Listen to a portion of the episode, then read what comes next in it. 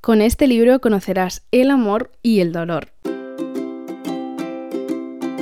Bienvenidos a mi tesoro literario, mi nombre es Nerea Pantiga y la reseña de hoy es de una de las mis autoras favoritas en el mundo mundial de romántica y de quienes de quién te estoy hablando. Te estoy hablando de Alice Kellen y el libro es Las alas de Sophie. Vale, quiero empezar diciendo que me parece, aunque todavía no he leído a día de hoy, todavía no he leído el último libro de la autora que es El mapa de los anhelos lo estoy guardando para un momento, o sea, para un momento que diga, lo puedo disfrutar, porque las reseñas que he visto, las frases que he visto, es un libro de los que te dejan marcado, o sea, sé que se va a quedar en mi cabeza, entonces lo estoy apartando más allá de que es el único libro que no he leído de ella, y es que soy muy fan de Alice Kellen, puedo decir que este libro del que vamos a hablar hoy, que te repito que es Las alas de Sophie, salió en el año 2020 publicado, es la historia más diferente de, de ella, de esta autora, porque es verdad que trata más el dolor de un adiós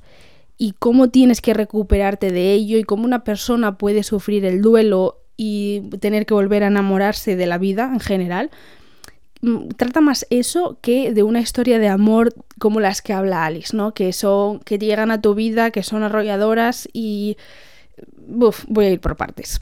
E, en este libro vamos a conocer a varios personajes con saltos en el tiempo. Eh, creo que eh, va bastante bien porque tú vas conociendo lo que, lo que sucedió en el, en el, presente, pero luego vas a conocer a los personajes en el pasado, cómo han llegado a esa situación.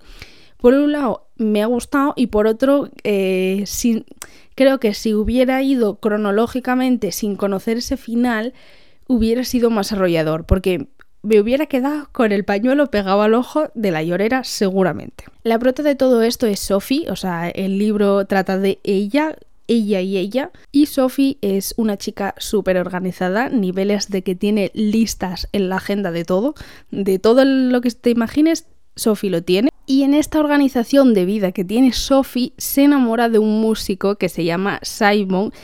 Y la verdad que lo suyo es, es tal conexión que se sienten como en lo más alto del mundo. Cuando, cuando ellos se conocen, es esa conexión que dices tú, Buah, eh, se ha encontrado el uno al otro. Además es bonito porque, como te digo, tú la primera página ya conoces a Simon, ya los conoces como pareja y lo que están viviendo, pero luego en los saltos en el tiempo, que son 10 años atrás, pues vas a conocer cómo se conocieron, cómo llegaron a esa situación.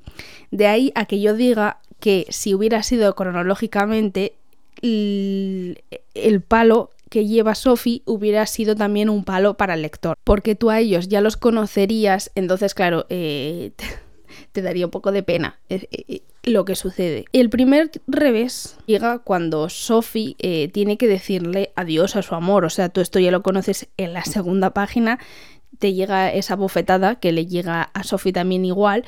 Por eso digo que no es un libro que trate del amor, trataría del amor si fuera así de forma cronológica, pero trata más de Sophie y del dolor que siente Sophie al volver al sentir amor. Me ha quedado muy poético, pero creo que es así este libro. Eso, el primer revés que le llega a Sophie es cuando tiene que decir adiós a su amor de forma repentina. Mm, es que no sabe por dónde le viene la vida y por dónde le va.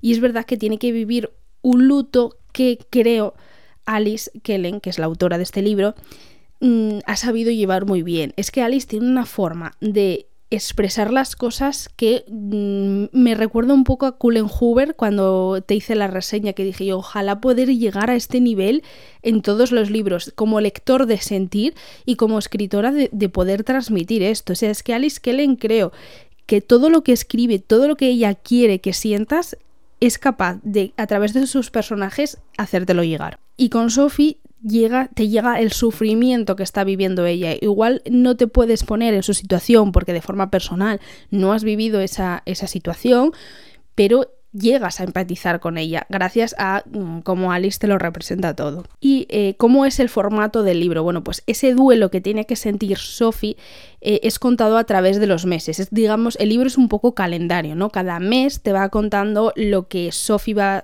sufriendo y también va saltando en el tiempo, eh, por ejemplo, en enero te cuenta lo que Sophie está sufriendo y salta al pasado. Un poco así es eh, la estructura de este libro. Conoceremos a Sophie a través de ese dolor y también a través de los saltos en el tiempo, pero no solo a Sophie, también a Simon, que mm, digamos que no es el único protagonista en esta historia, sino también el grupo de amigos de Sophie y de Simon, que es importante conocerlos a todos. Pero bueno, como, como resumen, este libro es un viaje, o sea, es el viaje que podríamos hacer cualquier persona porque se presenta la, vida misma, la, vida real y cruda. De, seguramente conozcas a alguien que haya sufrido este dolor, que lo haya llevado de una manera o de otra y es lo bonito de este libro, ¿no? El, poder vivir cómo pasas de estar hundida a intentar levantarte. Por eso me parece el libro más diferente de Alice, porque, por ejemplo, El chico que dibujaba constelaciones, que es, eh, digamos, el libro súper profundo que trata un viaje de una pareja. Eh, es un libro que a mí me hizo llorar muchísimo, pero es que al fin y al cabo tú, tú vas pasando la vida de los personajes cuando están juntos, o sea, viviendo juntos. En este caso no. Entonces me preguntarás, Nere, ¿hay amor? O sea, tú me estás diciendo que esto es el viaje de Sophie. ¿Hay amor aquí? Sí lo hay.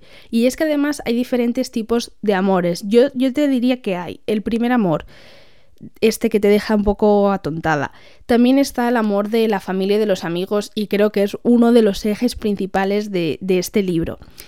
Y luego está el amor reparador, lo podría llamar así, pero mm, si tú buscas que en este libro eh, haya esa historia arrebatadora que te suele contar Alice, que por ejemplo eh, los libros de Todo lo que nunca fuimos, que es una biología ambientada en Australia, que es una historia de amor que, que te deja, a mí me dejó un poco trasvolada de, lo intensa que es, no es esta clase de libros, porque es verdad que en, esos libros, los que te estoy diciendo ahora, de todo lo que nunca fuimos y todo lo que sucedió, creo que se llaman así, la biología se llama Deja que ocurra, me parece, te la dejaré abajo linkeada.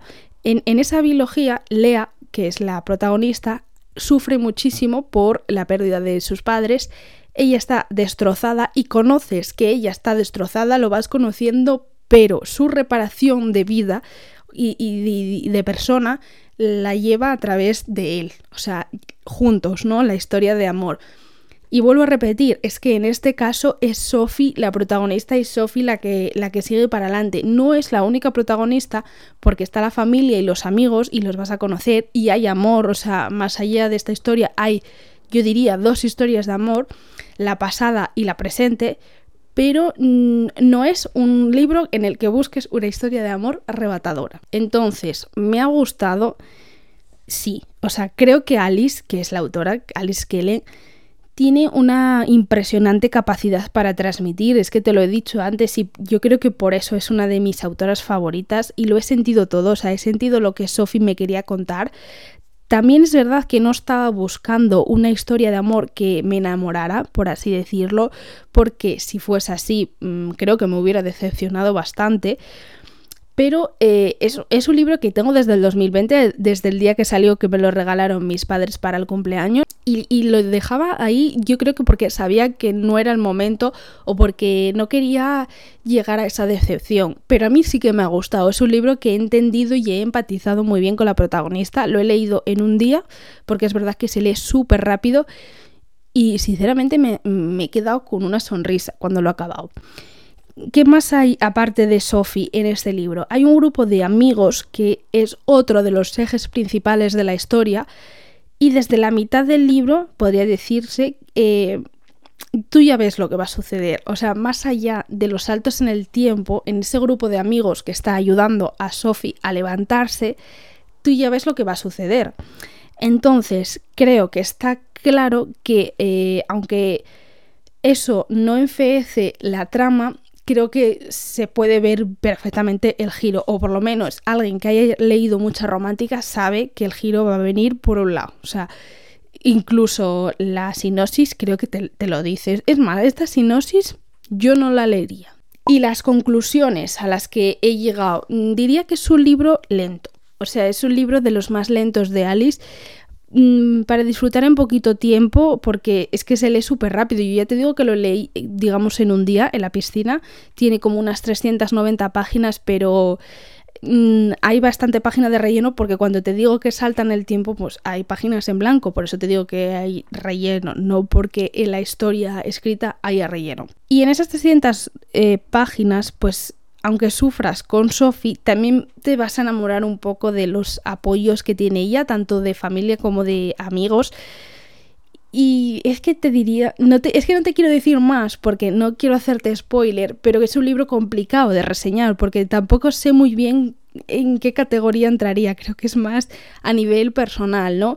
De cómo la historia de Sophie te, te llega a ti, si tú tienes algún tipo de relación con lo que a ella le pasa, eh, si tienes empatía para poder entenderla, digamos que es más, no sé, de autoapoyo, pero tampoco. Eh, es un libro que yo me he quedado con una sonrisa, pero porque he sido capaz de entender a Sophie. El único pero que le pondría, que como digo, yo soy una gran lectora de, de Alice, a mí me gusta mucho, y es que soy muy fiel de sus libros. Por ejemplo, los dos últimos no me han gustado tanto. Estoy esperando a que el mapa de los anhelos me vuelva a enamorar de ella pero le pondría un pero a este y es que no es uno de sus libros arrebatadores. Es que yo cuando leo a Alice me suele pasar que luego me quedo en un bloqueo lector porque ninguna historia es capaz de llegarme tanto como lo hace ella, porque tiene una forma de escribir muy peculiar, porque sus historias siempre van más allá. Por eso digo que ahora que he leído ya a Cullen Hoover se me parece mucho. Entonces, eh, creo que este libro no es tan arrebatador como los otros que he leído. Te dejaré abajo eh, mis libros favoritos de Alice. Es más, estoy pensando ahora que lo estoy hablando, que como es una de mis autoras favoritas, igual te hago pues como un especial, ¿no? Mis libros favoritos de, de ella y un poco un resumen de todos ellos, porque además sé solo hay que ver las estadísticas, que también es una de las autoras más vendidas, o sea, hay mucha gente que le gusta y puede que si no la conoces, pues te ayude este episodio. Que, oye, mira, si te interesa, ya sabes, por mis redes sociales, que es mi Instagram, arroba mi tesoro literario, por ahí me puedes mandar un mensaje privado o si ves un post cuando escuches este podcast o tal, puedes comentarlo perfectamente. Eh, porque lo digo siempre Instagram, porque es que el podcast no facilita dejar comentarios, así que por eso te lo digo. Y nada, yo ya cierro aquí. Espero que nos veamos muy prontito, que seguro que sí. Te mando un beso enorme y espero que tengas un día maravilloso.